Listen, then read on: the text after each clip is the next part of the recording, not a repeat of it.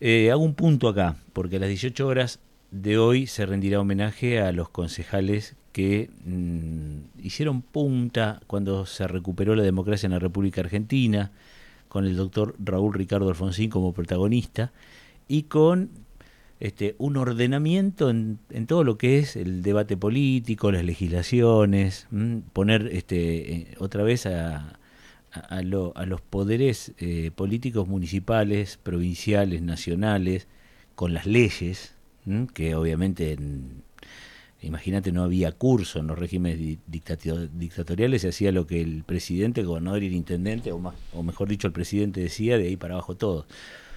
Eh, vamos a charlar un poquito con, con, algún concejal de aquella época. Juan Urruti, gracias por atenderme. Buen día, ¿cómo te va?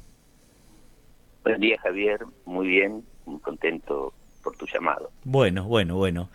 Contanos un poco, porque vos sos una persona que nos puede ilustrar acerca de lo que se vivió en ese momento, del desafío de ese momento y de lo que ocurre desde ese momento hasta acá, donde todo parece más mezclado, más confuso, pero háblame de aquello, de lo que se va a tratar hoy en el Consejo Deliberante. ¿Cómo, cómo eran aquellos días?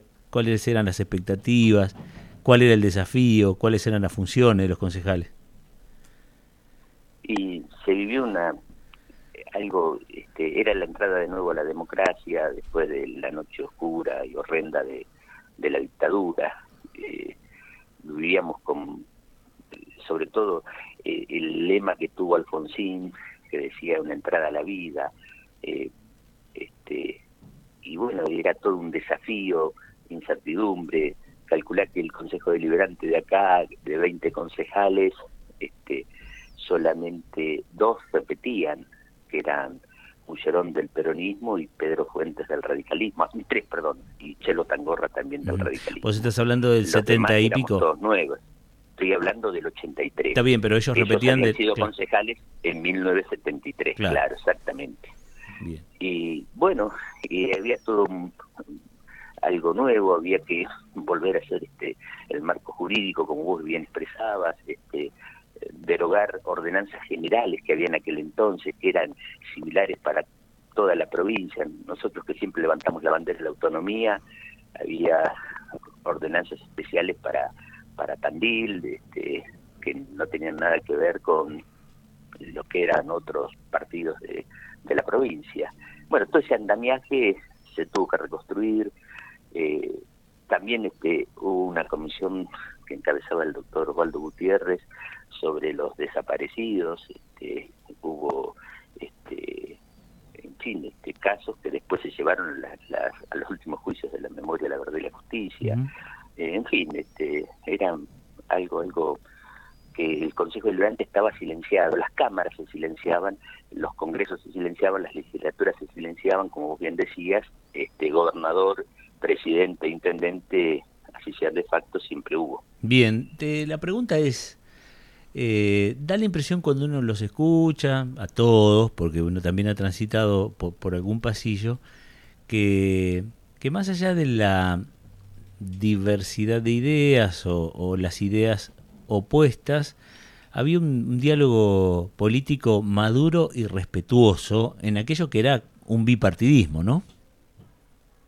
Eh, sí, eh, fuimos un bipartidismo, eh, de hecho las elecciones se ganan por muy pocos votos, e ingresamos al Consejo 10 concejales del radicalismo y 10 concejales del justicialismo, pero había mucho respeto, mucha, este, éramos eh, adversarios políticos, no éramos enemigos, eh, buenos vecinos, en realidad que después de mantener eh, posturas disímiles y este y, y, llevadas a fondo, después nos juntábamos todos a cenar, este, había mucha mucha confraternidad, este, mucho intercambio en el campo de las ideas y ahí es donde debatíamos.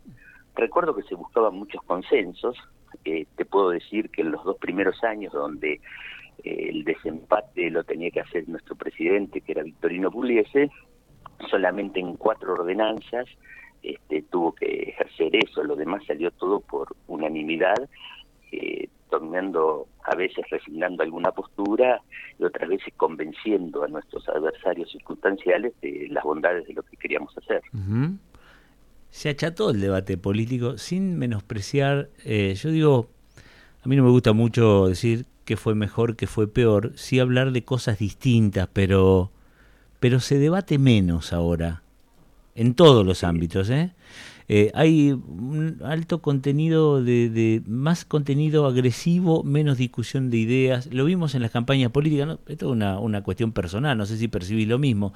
Por ahí mucha pirotecnia verbal y poca cuestión de lo que tiene que ver con, con la inflación, con la política cambiaria, digo, a nivel país. Aquí en Tandil poco debate sobre cuestiones que tienen que ver con los controles. Yo hablaba hoy de la obra pública, del tránsito, donde el Consejo Deliberante tranquilamente podría ser punta en el debate.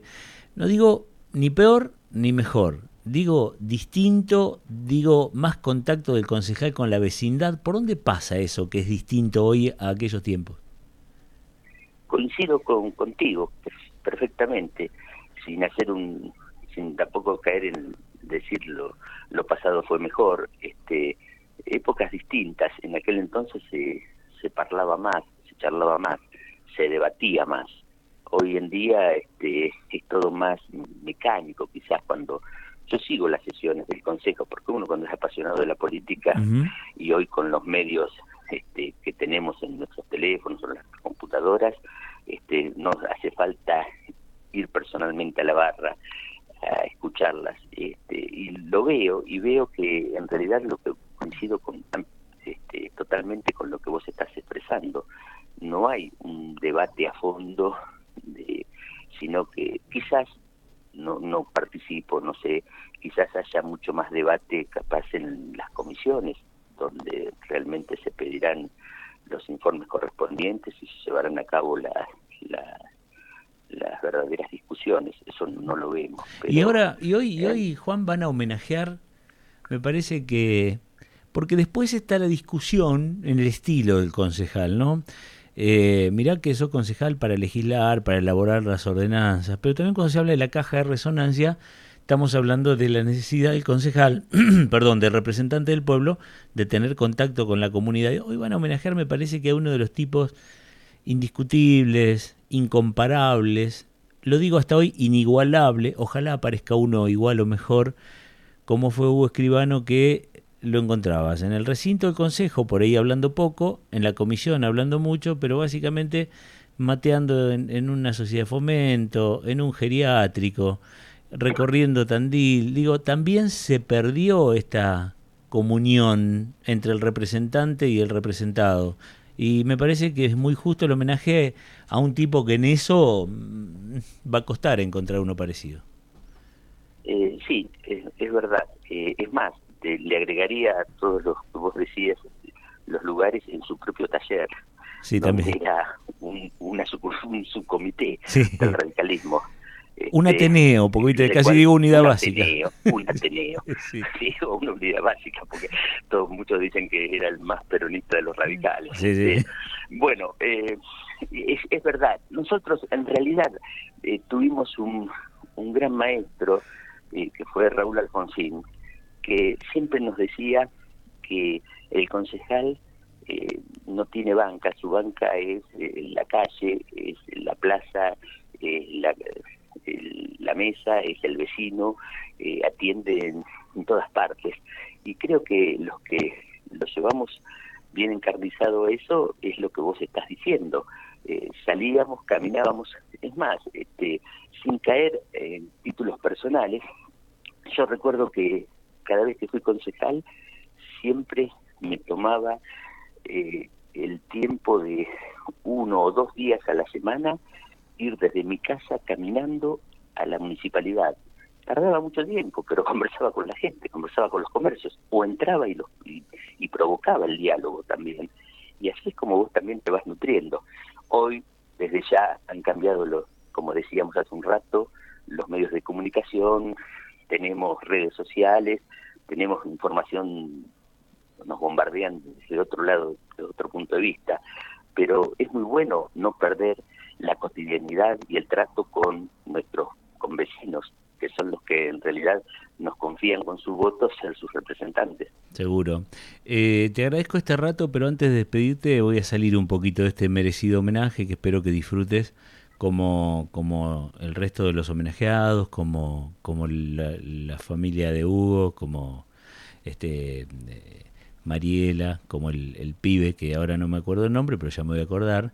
Gastón. Gastón, ¿eh? Gastón. Eh, los hijos de Hugo Ezequiel Escribano, que, que será fuertemente aplaudido y, y, desde algún lugar donde esté eh, lo celebrará con esa sonrisa. Quería sacarte este homenaje merecidísimo, importante para la democracia, sentido y sincero, porque da la impresión que, bueno, eh, el doctor Lungi en pocos días iniciará un nuevo mandato y, y creo que más o menos podemos presumir cómo gobernará con más o menos cambios y es lo que la gente reivindica y ha reivindicado a lo largo de este tiempo, que el gobernador Kisilov este, seguirá en su mandato, espero sí que cambie concretamente, por lo menos en el tema seguridad y IOMA, para arrancar, después podemos ver otros, y te quiero preguntar por lo nacional, a mí siempre me gusta esperar que el, que el carro transite para ver con qué grado de éxito lo hace. ¿Cuál es tu opinión de lo que ocurrió con, con esta aparición de Milei y cómo está conformando su gabinete. mira, este, no sé, es una incertidumbre. Eh, para mí, realmente no.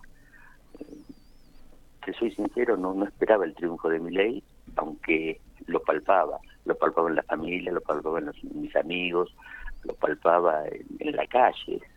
Todos hablaban del fenómeno Milei y bueno, este, ley ganó y ganó legítimamente. Ojalá nos vaya muy bien a los argentinos y ojalá eh, superemos eh, estos momentos de alta inflación, pero las noticias no son nada buenas. Eh, el propio presidente electo hablando de esta inflación es algo que no me agrada creo que va a haber recesión con más inflación, no, no son buenas estas recetas, tampoco son buenos los primeros panoramas que nos están dando respecto al rumbo económico. Lo que sí también percibo es que puede haber cierto grado de, de comprensión y cierto grado de espera en la gente, cosa que antes decíamos, y cierto a los pocos meses no camina, este, ya vamos a sentir el clamor de, los que más reciben el ajuste.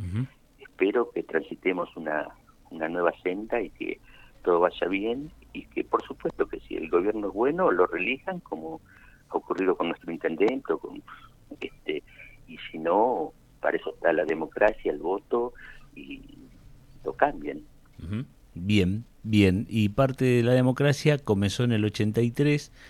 Hoy tendrán ese acto y serás protagonista. Gracias por este buen rato y siempre es un gusto charlar de la realidad, de la política, eh, con, mucha tranquilidad. Fuerte abrazo, querido Juan. Eh, muchas gracias, otro abrazo para vos y un saludo a toda tu audiencia.